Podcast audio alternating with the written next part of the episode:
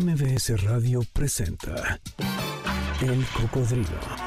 Experiencias históricas, callejeras, urbanas y sonoras por la ciudad con Sergio Almazán. Súbete en El Cocodrilo. Aquí arrancamos. Hola, ¿qué tal? ¿Cómo están? Bienvenidos, muy buenas tardes a quienes nos están sintonizando. Y bueno, como ustedes saben, todo este mes de septiembre, pues lo hemos dedicado a la identidad, a la cultura, a eso que decimos que ser mexicanos. Así es que la tarde de hoy no será la excepción. Y eh, como diría eh, Paco Ignacio Taibo I, Nada mejor para expresar lo mexicano que el encuentro de esos dos fogones. En esta eh, mezcla, en estas dos parrillas que se abrieron ante el mundo, es quizá el acto más amoroso de dos civilizaciones que se encontraron y dieron como origen a una cocina mestiza y a veces barroca.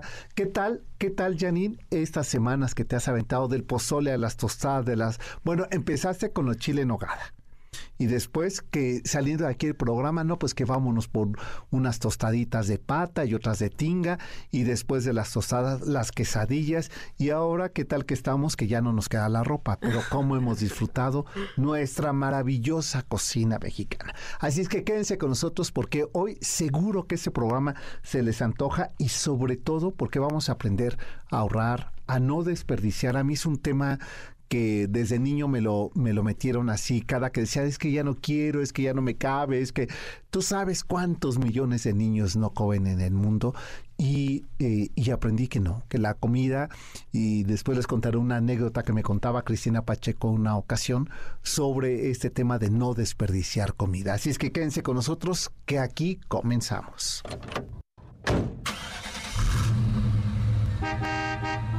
Olores, fuegos, evocaciones de sabores, ingredientes endémicos que son la base de ese comal ancestral, de ese ritual de nuestras mesas y de la tierra mexicana, el maíz, el chile, el nopal, la base náhuatl de la mesa nuestra de cada día. Una tortilla es el sol, el universo en el comal, que equivale a la carátula del reloj.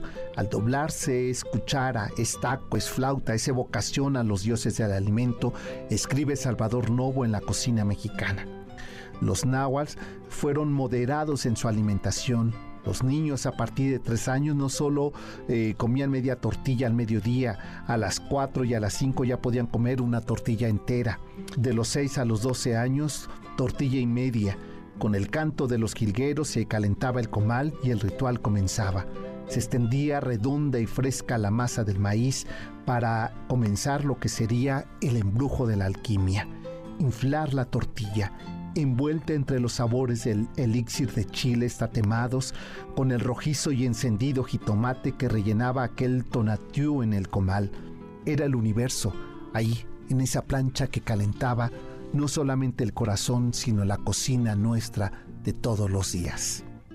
Y así como la tortilla se convirtió más tarde en el ritual y no solamente en esa tinaja de agua con esa masa que por las noches se dejaba ahí para que la diosa Koyosauki, la mujer que muele por la mañana y junto con el canto del gallo, esa masa se pudiera extender sobre esos comales hirviendo. Más tarde ese fuego donde inflaba aquel eh, síntesis eh, del ritual nocturno que eh, era justamente aquel maíz eh, con esa agua y ese dios Ejecatl, dios del viento, que había insuflado aquella magia de la alquimia, así más tarde llegaría otra civilización, otra cultura que envolvería aquella tortilla con otros ingredientes, otros sabores y que se encontraron ahí amorosa, gustosamente, dos fogones. En ese ritual ancestral, místico, dialogante de nuestros ancestros, se repite por milenios en las mesas, donde la aromática tortilla es la dama de las delicias, pero junto con ello están las jugosas salsas, los trozos de carne, que es nuestro mestizaje, y los aderezos, cilantro, cebolla, queso, aguacate, el festín de los sabores. ¿Cómo combinarlos? ¿Cómo hacer posible que ese bocado que todos los comensales en la cocina cotidiana mexicana nos llevamos todos los días no se convierta en un peligro, en una alteración y en una forma moderada de poder comer, pues es parte de lo que vamos a platicar con nuestra invitada la tarde de hoy, Mariana Orozco, a quien recibo con mucho gusto con esta publicación Cocina mucho, desperdicia poco y ahorra más. Y vaya, vaya libro. Primero los términos, que eso me encantó, ese diccionario ilustrado, pero después más tarde cómo combinar y cómo eh, cocinar, cómo eh, saber fermentar, cómo hacer de la mesa nuestra una posibilidad que alcance para todos. ¿no? Mariana, bienvenida. Muchas gracias. Antes que nada, gracias por el espacio y qué manera de arrancar con ese texto tan bello. Obviamente, cuando uno escucha eh, bueno, yo estudié cocina y cuando uno empieza a leer a Salvador Novo, pues sí hay cosas que se te remueven y dices, uy, ¿a dónde voy? ¿No? ¿Qué es lo que quiero? ¿Qué es lo que me dice a mí la cocina? Y además ser cocinera en un país como este, pues es una gozada. ¿no? Es una gozada, es un privilegio y a mí me parece que son los grandes artistas del paladar. Yo que no sé cocinar, que soy pésimo. No, de veras. No. Mira, de repente me sale. ¿Sabes que soy muy bueno para las salsas? Ah, eso es un grandón. gran, grandón. ¿eh? Este. Y los eh, guacamoles no este tipo de aplastar, aplastar el, aguacate, sino de trozarlo, ¿no? De, de mezclarlo con aceite de que se vea la textura, de que se vea la textura. Esas cosas me gusta mucho hacer. Entonces ya soy famoso entre los amigos, así que ya, no, que Sergio haga las salsas, ¿no? Y a mí eso me encanta, o sea, ese olor del tatemado del jitomate eh, con la cebolla, eh, ver cómo se carameliza o, cómo deshidratas una cebolla y adquiere otro, otro sabor, eh, los tomates, ¿no? Este, usar lo menos posible la licuadora, esas cosas que además me recuerda a la casa de mis abuelos. Mi abuela, que era una excelente cocinera mexicana, tenía una fonda chiquita que parecía restaurante, entonces imagínate. ¡Wow! ¡Qué increíble! Entonces, es, a mí comer me encanta.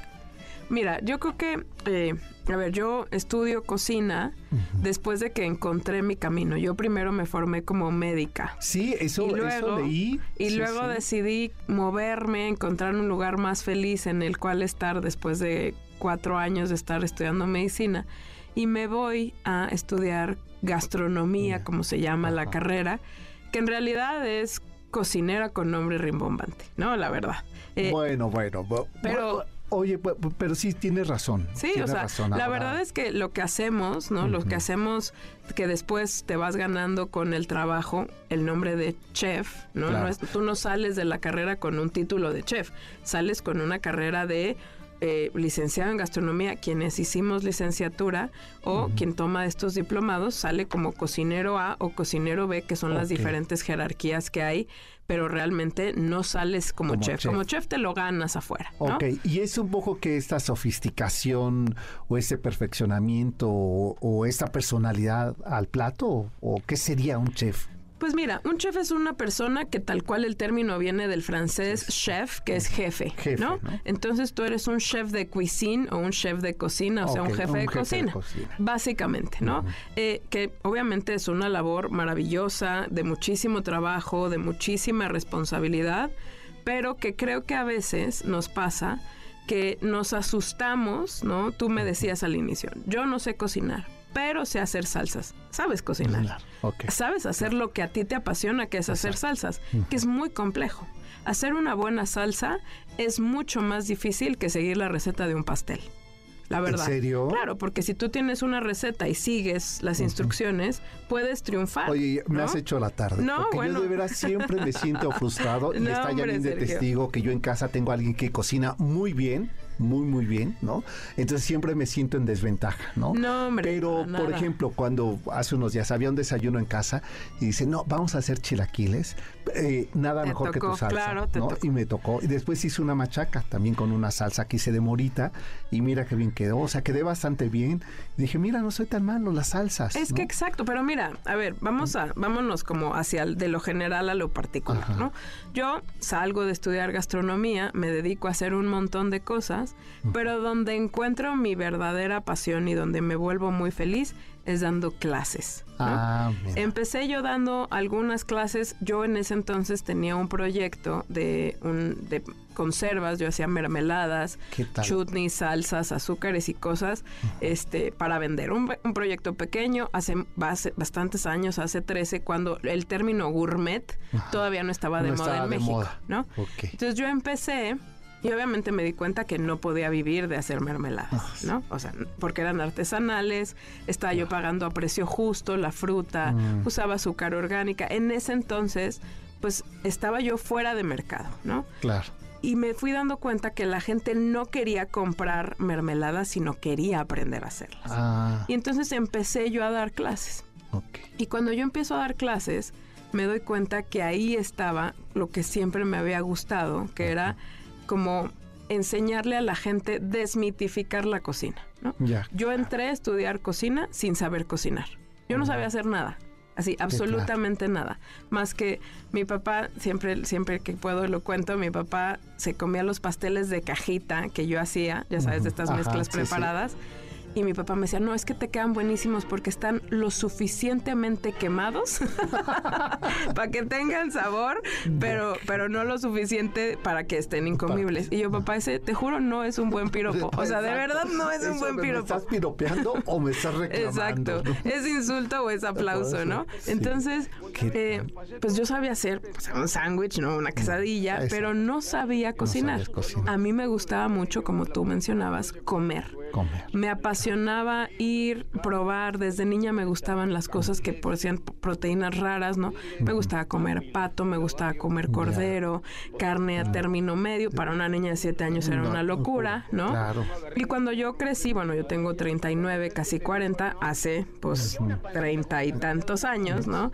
Eh, pues no había muchos restaurantes como los hay hoy, ¿no? Sí, no, y, bueno, y el lugar que hoy tiene la cocina mexicana. Sin duda, sin duda. Eh, antiguamente no. No, no, para nada. Eh, no, tenías esta variedad y esta presencia de la cocina mexicana, de no ser que tuvieras unos, una, unos buenos padres que sabían cocinar, o no faltaba la tía. O la abuela. O la abuela. sí, claro. Pero de otra manera no. Déjame hacer la pausa y volvemos. Mariana Orozco está con nosotros. Eh, cocina mucho, desperdicia poco y ahorra más. Es el libro pretexto de esta conversación. Bueno. El cocodrilo regresa después de esta pausa. No te despegues. MBS 102.5. Ya estamos de regreso. Sigamos recorriendo la ciudad en el cocodrilo con Sergio Almazán. Aquí en MBS 102.5. Ya estamos de regreso y bueno, pues gracias mi Yanin por estas canciones dedicadas a la cocina, que tenemos tantas, ¿no? Y que, eh, bueno, yo creo que de las más eh, grandes promotoras de la cocina, pues es sin lugar a dudas Lila Downs, ¿no? Que en muchas canciones es que es difícil no poder elegir una de ellas, ¿no? Que si el tequila, que si los chiles, que si el mole, pero siempre hay una referencia sobre la cocina. El chocolate. El chocolate, ¿no? Entonces sí, bueno, pues ahí, le estábamos escuchando. Ahorita y más adelante vamos a escuchar también guanábana, ¿no? Estos frutos que estaban prohibidos en la época novohispana a las niñas, porque una niña no podía ensuciarse las manos. Si era noble, ¿no? Todos los demás que éramos pelados, se pues daban igual, claro. Nos daban lo mismo, ¿no? Pero bueno, con Mariano Orozco estamos platicando y me decías antes de la pausa sobre este, este proceso de la cocina, cómo ha cambiado la cocina mexicana, su presencia. Sí, eh, sí, sí. A nivel nacional, incluso si no ibas a Mérida hace 30 años, 40, no comías este cochinita. Claro. Salvo algún restaurante de alguien que había venido de Mérida para o que tuvieras un compañero en la escuela que fuera de esa zona y que este, le preparaban. ¿Y qué decir de la machaca, por ejemplo? Bueno, ni se diga. Ni se diga, ¿no? O, el cabrito. Mi papá nos llevaba mucho a la colonia Guerrero, ahí por Tepito, Este, a comer cabrito en cada cumpleaños. Yo ahora de adulto he preguntado, ¿por qué comíamos cabrito? Dice, no, pues a tu padre el le gustaba. El norteño. Exacto, decía, oye, a ver, mi papá era de Guerrero. Ok. nada que ver. Nosotros de niños no se te antoja comer cabrito, honestamente. No, claro, de niños. Entonces, tiene seis años y nos llevaban a comer de día de nuestro cumpleaños eso, decía, ¿por qué no se llevaba? Pues a mi padre, pues seguramente le encantaba el cabrito. Y le parecía un plato celebratorio. Celebratorio, exacto. o sea, y la verdad, cuando uno lo entiende un poco, justamente te decía, cuando yo voy encontrando, yo estoy estudiando cocina, ¿no? Cuando estoy estudiando gastronomía Y en ese momento apenas estaba el surgimiento de estos canales de los chefs que se volvieron rockstars, ¿no? Sí, no, no, entonces tú veías en la tele a la gente y entonces yo decía, ay, no, pues qué increíble. Pero para mí la verdad es que la cocina era cocina, o sea, no era... Mm, yo venía de un tema muy complejo, que era la medicina, en donde se sabe que pues, hay un gran respeto por los médicos, ¿no? en los pueblos siempre dicen que el maestro, el doctor y el cura eran como la trifecta de los que estaban ahí, ¿no? Y realmente como la cocina, como lo decías tú en la pausa, este plato de todos los días en un lugar con una gastronomía tan compleja como este país, lo damos por sentado. Sí, y creemos que en cualquier lugar se come así de bien, así de complejo y así, de vasto. variado, ¿no? Sí, y de vasto, exacto. porque eso hace poco alguien me decía, oye, en, México no saben ser muy poco, ¿verdad? Yo decía, sí te parece. Yo a veces siento que es que ahora que se ha puesto tan de moda la cocina mexicana, hay lugares en que dices un caldito y es un cucharón y dices, oye, no, yo estaba acostumbrado al plato pozolero. Es que pues, estamos acostumbrados en México a comer por kilo. O sea, la verdad. Entonces, es, una locura. Y obviamente, pues yo empiezo a ver todo este cambio muy de la mano de, pues voy conociendo yo un montón de cosas y de técnicas y le voy poniendo nombre y apellido a cosas que yo veía a mi abuela hacer. Ya. Y que entonces yo decía, una señora, mi abuela, de un pueblo de Suchil, Durango, que pues no había ni luz cuando ella creció y mi abuela tenía unas técnicas ya de adulta de cosas de cocina francesa. Y yo decía, ¿de dónde? O sea, mi abuela no sabía de dónde venía la salsa bechamel. mi abuela le decía salsa blanca. y era con lo ah, que nos hacía croquetas y hacía un montón de cosas. Pues sí, muy a francesa. Y obviamente eso lo aprendió de alguien, ¿no? Entonces, este, este conocimiento que se hereda culinariamente hablando aquí en México, es complejísimo.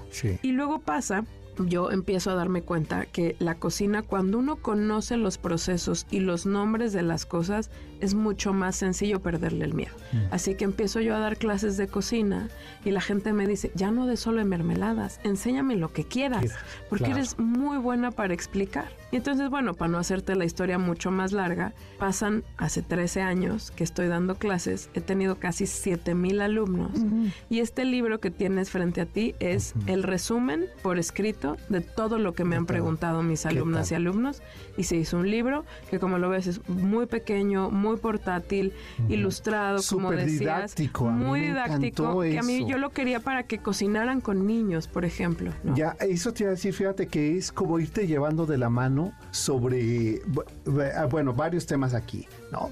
Uno, por ejemplo, lo de el tipo de el tipo de carnes, ¿no? Yo muchas de esas le daba la vuelta. Hoy con el tiempo me he atrevido más. Mi abuela era muy atrevida en, la cocina, ¿no? Este, yo soy mucho de, comida de cuchara, porque lo aprendí así en casa, los, caldos. Sí, eres muy de guisos, caldos. Sí, de caldos. Entonces, eh, por ejemplo, el tema de las hierbas lo tengo muy claro porque había, fíjate, mi abuelo iba a la, bueno, yo le acompañaba, todos los sábados a las seis y media de la mañana estábamos sentados eh, eh, afuera del mercado de la Merced comiendo un atole con un tamal para hacer la compra de todos, de los nueve hijos que tenían, que todos le hacían la lista. Entonces yo, mi abuelo no sabía leer ni escribir. Mm. Entonces yo llevaba las listas y decía, a ver, mi tía Isabel quiere dos kilos de puerco de buche. Uf, qué recuerdo tan maravilloso. Entonces, imagínate lo que era eso, ir con él a eso. Después llegábamos y pues eran bolsas y bolsas, kilos y kilos. Y mi abuela me ponía a hacer, ella le llamaba los ramitos, que era hacer toda esa combinación de hierbas para los caldos. Claro, el sazonador que era, Sí, sí, sí. Entonces los amarrábamos. Ay, qué, Entonces ya los ponía ya como a secar en el quicio de la ventana de la cocina, ¿no? Y entonces ya sabíamos que los de el listón verde eran para los eh, caldos fuertes, ¿no? El rojo era para tal, entonces yo ya sabía qué se le ponía qué llevaba, si llevaba laurel. ¿Y todavía te acuerdas? me acuerdo, Ay, qué maravilla. Y, a veces lo hago, ¿eh? a veces hago yo esos Ay, luego cuéntame qué traían, me encantaría saber ah, bueno, pues eso, y eso sí me lo sé. Entonces, también digo, un buen caldo de pollo sí lo sé hacer, porque el secreto decía mi abuela. Ya ves cómo va sacando platos, ya ves cómo primero me mentiste. Eh, eh, Están las hierbas, Totalmente, por supuesto. Entonces, por ejemplo, eso y después que tú los debes de recordar a Yuri de Gortari. Sí, por supuesto. Y, a Edmundo, y Edmundo eh, que me enseñaron sobre eh, la deshidratación de los chiles.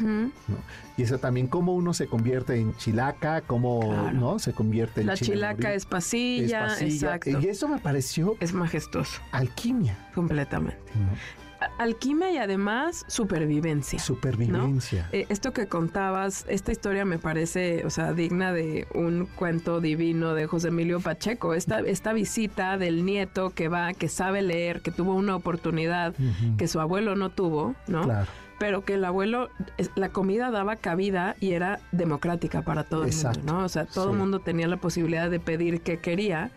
Y eso que dijiste, que, que, tu abuela, o sea, que las abuelas no le tenían miedo, eran como mucho más aguerridas, también porque alimentar a nueve personas o a doce o a quince, tienes, ya hay un momento ya no sabes qué hacer. O sea, ya hay un momento en donde dices, híjole, pues ya se, van a hartar y entonces se aventaban a hacer, cosas. ¿no? Y además tenía que ser sumamente creativo con los poquitos que iban quedando, ¿no?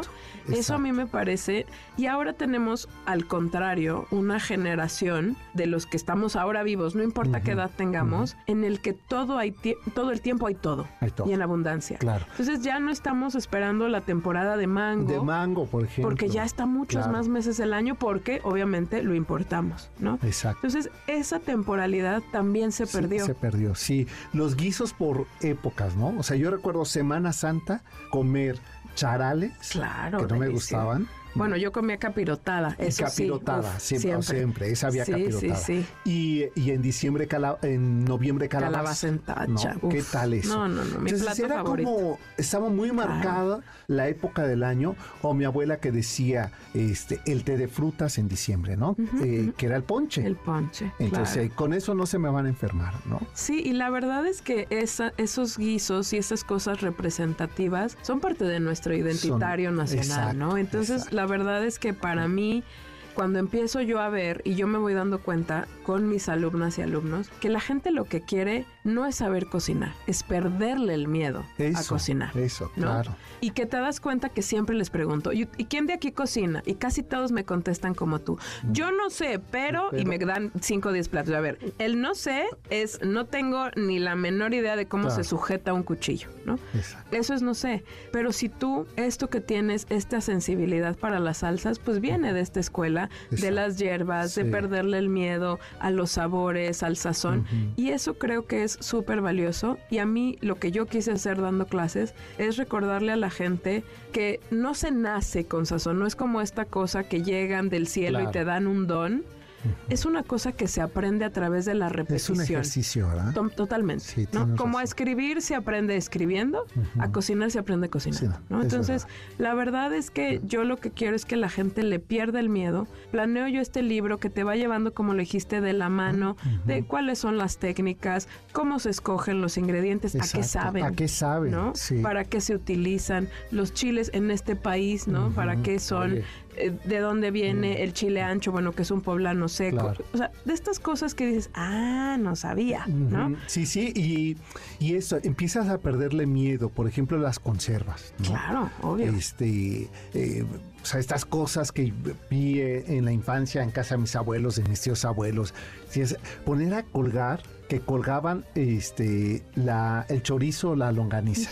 A mí eso me impactaba mucho que siempre tenía una tía que arriba de la estufa tenía un mecate, literal, este y tenía colgada siempre y tenía un eh, este un recipiente de, peltre y ella decía este es que me sirve para el, eh, el fondo ah claro entonces usaba toda esa grasa que iba cayendo y con eso para hacer una sopa de fideo decía, a ver, dile a Macrina, que era la chica que le ayudaba en casa, este, que me traiga eh, el fondo.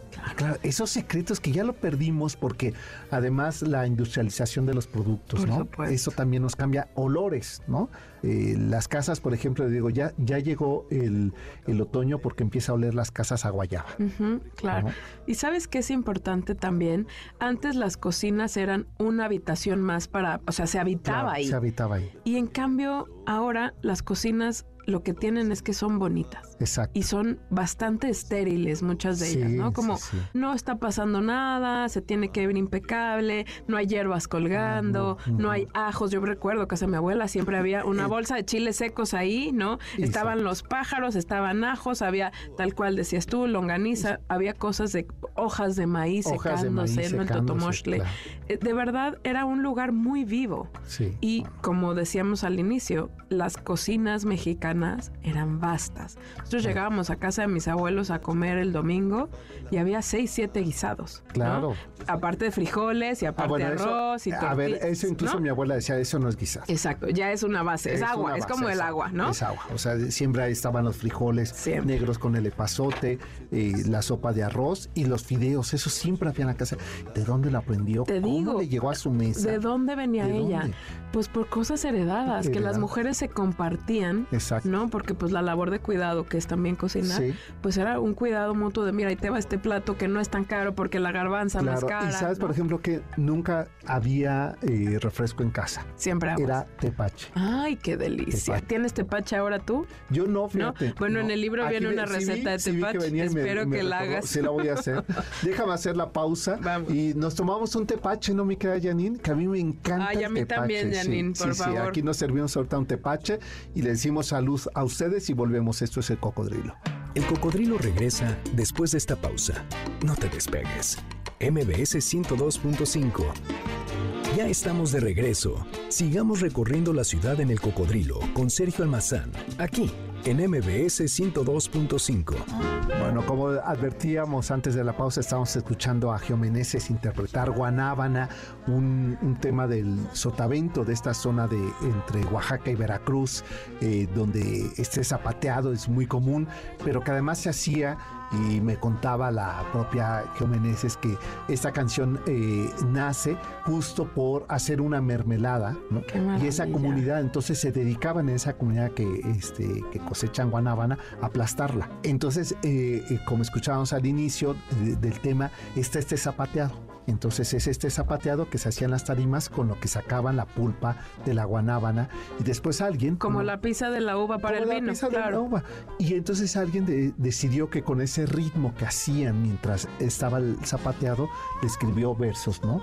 Eh, guanábana dulce. y es lo que estábamos escuchando. Entonces te das cuenta cómo la cotidianidad de nuestro sistema alimentario en las diferentes regiones del país produce todo esto, ¿no?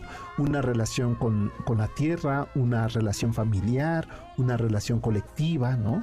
Este, como ocurre que seguramente debes de conocer en los valles centrales en Oaxaca, Abigail Mendoza, ¿no? Con toda su familia La familia Mendoza, que es una joya. ¿Qué tal? ¿Qué tal este, esa zona que mientras guisan, se, se tarda 40 minutos los chiles mientras voy a ir a bordar, ¿no? Y se suben a tejer y esas cosas que nos hablan mucho de una extensión emocional alrededor del fogón y la vida colectiva. Y que además en las casas no se para nunca el tiempo, ¿no? Exacto. Mi abuela siempre decía, yo en la cena cada quien se hace ya cargo. Claro. Porque yo ya ahí declino, ¿no?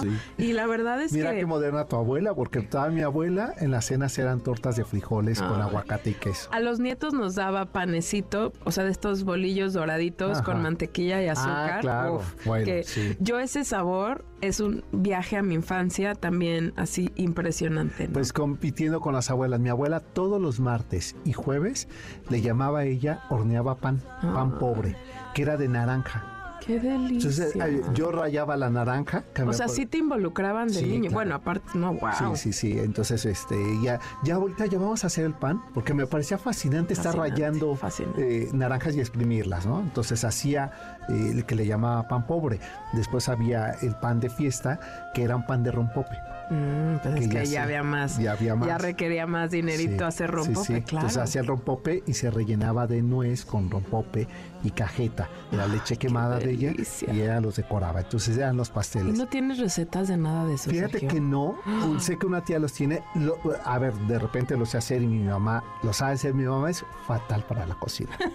no vayas. Ah, bueno, no le gusta. No, no, no. no, no, no, quiere. O sea, digo, sí, pobrecita, quizá bien feo. No, no, no. Como no le este, gusta, pues lo hace. Lo, hace, no, lo hace. Pero hay cosas que se acuerda. Mi hermana hace perfecto el rompope Este, y había algo que se hacía, que con el chef eh, Aquiles, eh, un día le dije, a ver, te reto, vamos a hacer un postre que yo lo hacía y era el pastel de cumpleaños que mi mamá nos preparaba, eh, que era arroz con leche con flan. Órale. Y encima rompope, entonces lo metías al, refrigerador a que se enfriara, pues era una gelatina, ¿no? Y lo sacabas y encima le ponías rompope y fresas cortadas y ya partías y adentro estaba el arroz con leche. Órale, o sea, era un postre complejísimo. Complejísimo. Y ese, verdad. Y ese, pues mi mamá decía, no, pues se me salía más barato hacer eso que comprarles el pastel. Claro. Y ese era nuestro pastel en la infancia. Claro, le salía más barato en ingredientes, pero el tiempo dedicado es mucho más que hacer un pastel. Sí, no, porque era hacer el rompope, porque no era que te ibas al súper a comprar tu botella de la monjita no, no, de rompope, lo hacía ella, entonces decía, tres días antes se hacía el rompope, este que a veces le ponía ya cuando estábamos más adolescentes café, entonces hacía de rompope este, y, y hacía este arroz con leche que ese sí me queda bien, fíjate. el rompope no, rompope no, no, ese siempre se me cuece. No, bueno, es que el huevo coagula a los 85 grados. Entonces tal vez deberías irte un poquito más, abajo. Lo puedes hacer a baño María, eso te funciona. Ah, mira, qué buen tip me acaba. Es que no hay como hablar con Che. ya uno le resuelven esas cosas que frustran sobre la cocina. Te resuelvo lo que a mí me ha pasado, porque ah, yo ya, lo he hecho mal. lo has hecho mal, claro. claro. Sí, o sea, de repente me queda bien y ya se enfría. Y ya está más. Acuérdate que todo lo que uno calienta se mantiene con un calor residual que lo sigue cociendo. Por eso las galletas siempre hay que sacarlas, antes, para que se terminen de cocer con el calor que tienen. Es el mismo principio para todo. Pero justamente este libro, de esto que decías tú de tu infancia, este que estás ahí tú rayando naranjas, exprimiendo jugo, a mí lo que me gusta es que los niños se involucren desde chiquitines. Sí, a mí me parece fundamental eso. Porque ¿eh? es supervivencia, pura, ¿no? O sea, saberte cocinar, saber sobrevivir el día a día, que no tiene que ser de por si un día te pierdes en el bosque, sino de verdad, como una adulta o adulto, llegar a tu casa y saber que te puedes alimentar a ti mismo, es una de las grandes virtudes que existen. A, mí me sorprende eso de no, no, hay nada para comer, pero no, siempre, hay, algo. Mira, ah, si quieres hacerlo industrializar, siempre hay una lata en tu casa. Siempre, siempre. siempre hay, una bolsa de arroz. Siempre. Este, siempre hay frijol. Y entonces, a ver, te haces este, arroz y frijol y una lata de atún, de verduras, este, de espárragos blancos. Siempre hay una lata ahí escondida en casa. Siempre hay mucho, algo que hacer, pero a veces no está la voluntad política de hacerlo. Exacto. Sí, sí, La verdad. Por ejemplo, a mí no me gustan mucho las sardinas. No te gustan mucho. A mí me encantan. Eh, a mí no me cuesta. Claro. Este, sí, es un, es un gusto adquirido, la sí, verdad. Pero digo, a ver, en un momento eh, de pandemia, de, abres la lata y ya, vámonos. es una comida saludable y picas y tomate, cilantro, cebolla y aguacate y ya comiste de maravilla. Una tortita de, sardina. Puede ser torta, puede ser taco, puede, ser quesadilla, Oye, puede ser eh, este que mi abuela las hacía así. ¿Capeadas? Capeadas, sí. Por el movimiento supe qué querías decir. Sí, sí, que las eh, rebosaba. Ay, qué delicia. Entonces, no hay, o sea, de, de, verdad tenemos un país con una enorme riqueza. Que a mí eso de tu libro, este, Mariana, me gustó mucho. Primero, esta presentación sobre esta reflexión de en el momento en que se, eh, se cocinaron los alimentos cambió la, vida, ¿no? O sea, ya el cerebro se había acomodado, pero permitió la supervivencia. Por supuesto. Y el segundo, eso cuando mencionas sobre este mundo rápido en el que vivimos, ¿no?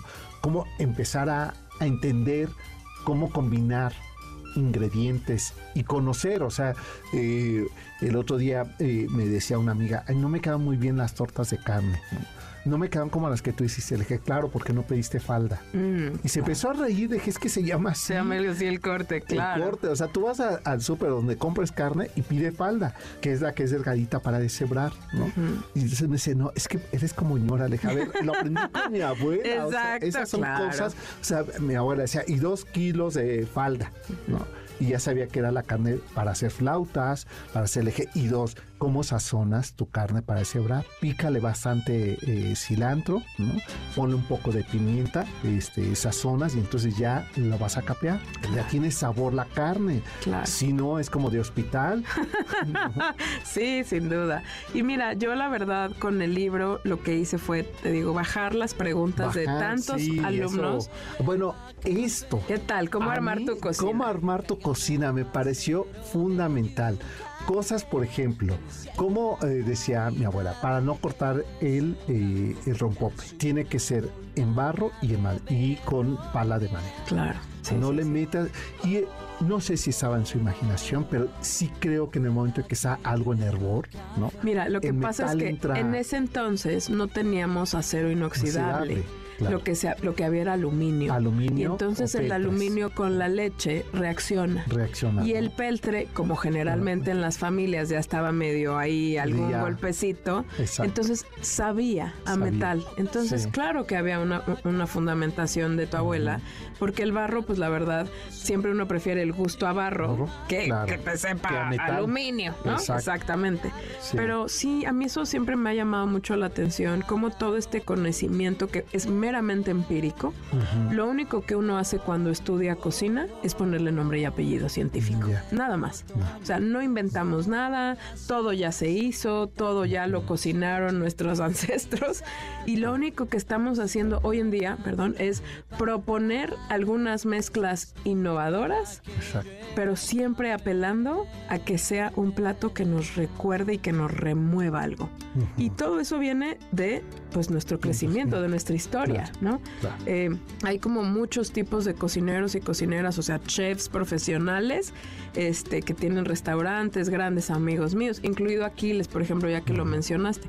Bueno, el, plato más vendido de Sotero, el restaurante de Aquiles en Pachuca, es un mole verde de su madre, ¿no? Con conejo. O sea, la verdad es que por supuesto que uno va adaptando su gusto a lo que uno aprendió a comer para ti la acidez probablemente del jocoque, pues ya comer a lo mejor una crema ácida no es lo tuyo, prefieres un jocoque, ¿no?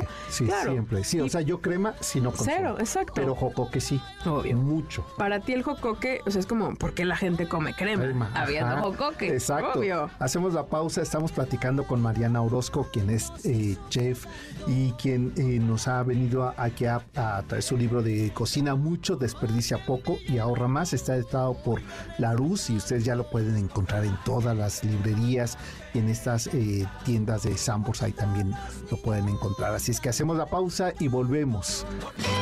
El cocodrilo regresa después de esta pausa. No te despegues. MBS 102.5. Ya estamos de regreso. Sigamos recorriendo la ciudad en el cocodrilo con Sergio Almazán, aquí en MBS 102.5. Bueno, ¿qué tal este tema este, con Alejandra Robles de chocolate? otro eh, secreto. Eh, yo siempre soy, soy muy buen cliente de los Reyes Magos. Muy buen cliente. Y Janine, que está aquí, puede dar cuenta de ello. Eh, este, es el único día del año que me permito contaminar porque aviento mi globo, este, mando la carta y y siempre la cena es la misma.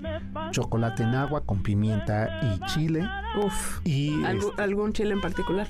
Este, sí, principalmente eh, chile pasilla o chile morita. Son los dos que, que, uso. Este, para el chocolate en agua y una rebanada de rosca, ¿no? Y aventar el globo. Ese para ti es un ritual. Es un ritual anual, anual. Y para mí es como una forma de, de darle la bienvenida al año de sembrar ilusiones y de compartir con mis amigos, con la gente que quiero, esa ilusión, eh, si quieres, infantil, lúdica, pero es sembrar esperanza al año. Claro, sí, sí. Este, y qué mejor que con el chocolate y, este que tenga esta acidez, eh, ¿no? Porque no soy de mucho dulce. Entonces, eso me encanta hacer.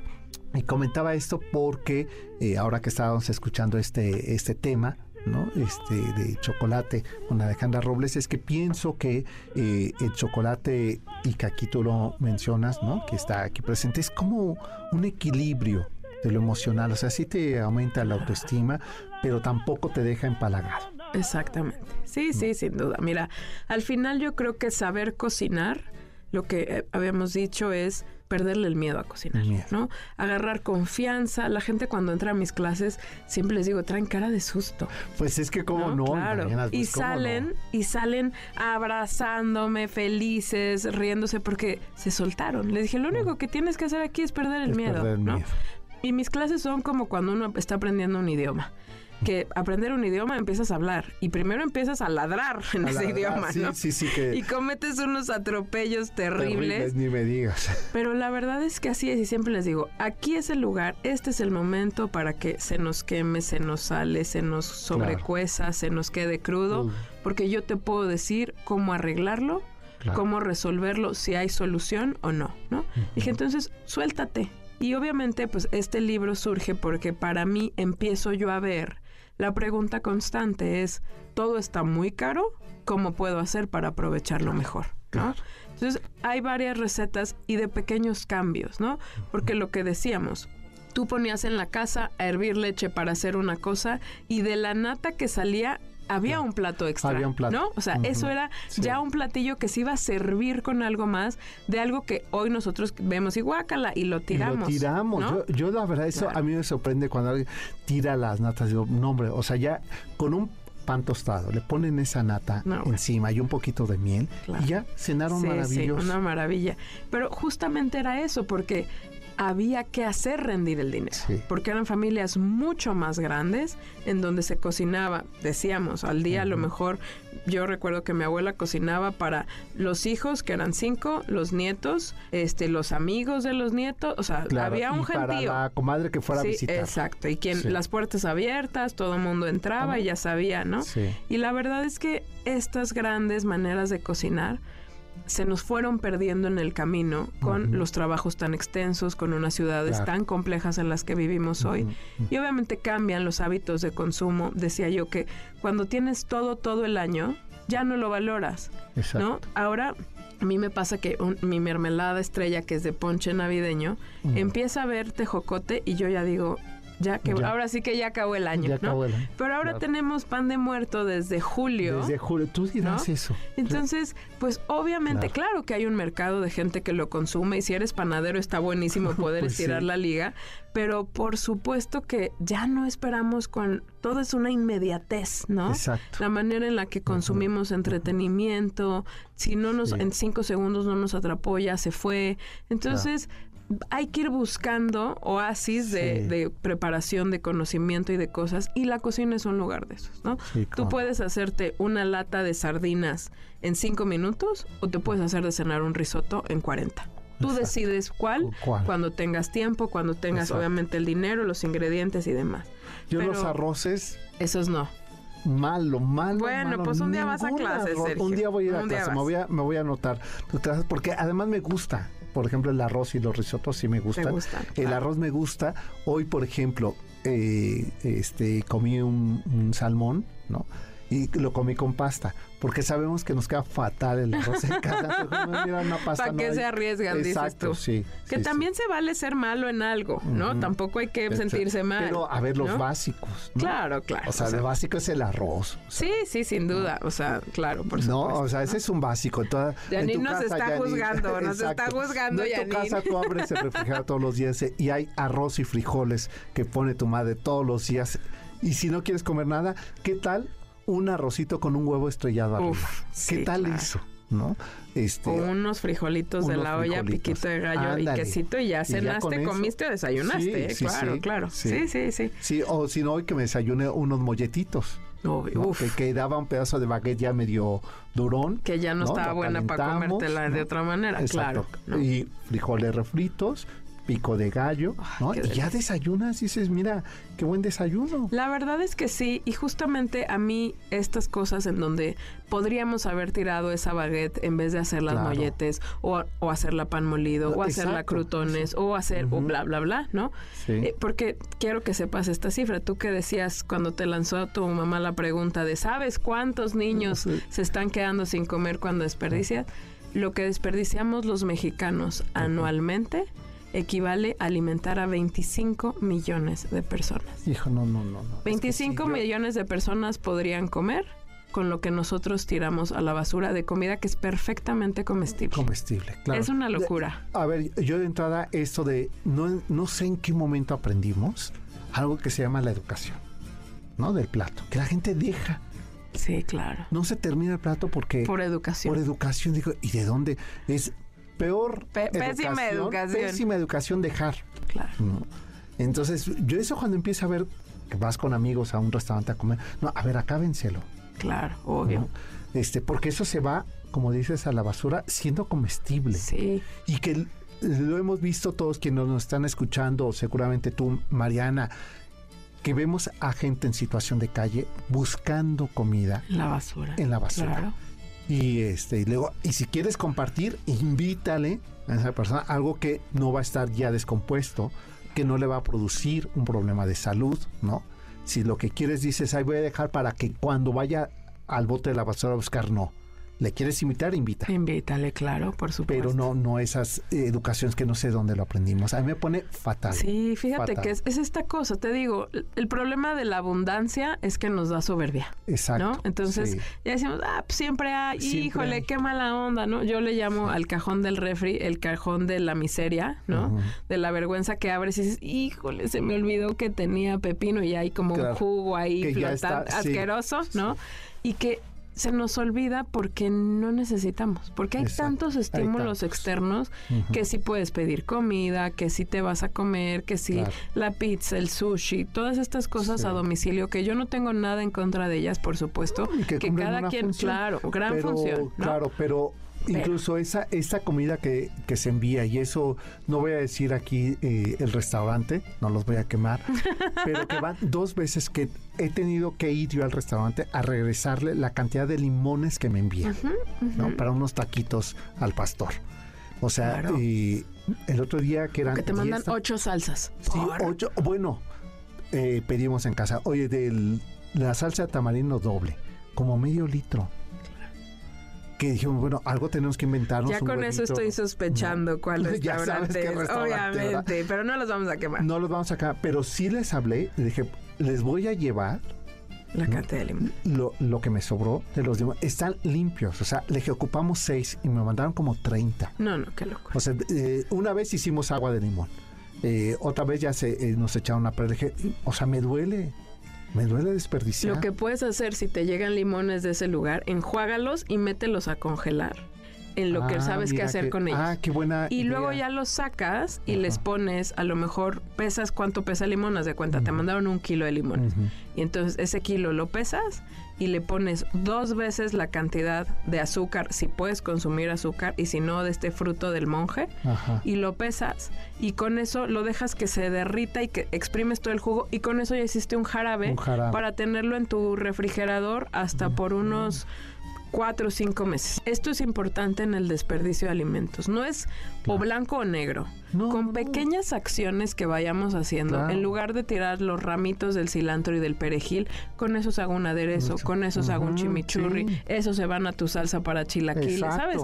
Como que vas dándole un uso. un uso. Yo yo, por ejemplo, yo no pelo ni las zanahorias ni las papas. Yo no pelo nada de eso. Cuando tengo que pelarlo, porque voy a hacer un postre o algo donde se va a ver la zanahoria, todas esas cáscaras las guardo en una bolsa que tengo en mi congelador. Y esa es la bolsa de los poquitos del, del caldo de verduras. Entonces lo que hago es, voy poniendo el rabito de la cebolla, el ombliguito del jitomate y voy echando todo eso y cuando ya se llenó esa bolsa, ya le pongo agua, lo pongo a hervir 40 minutos y tengo un caldo de verduras. Claro. Oye, eh, Mariana, pues yo creo que vamos a tener que invitarte. ¿no? Ay, cuando quieran yo regreso. Este, bien me, me dijo Yani, vas a ver. Que esta no para de hablar. Exacto.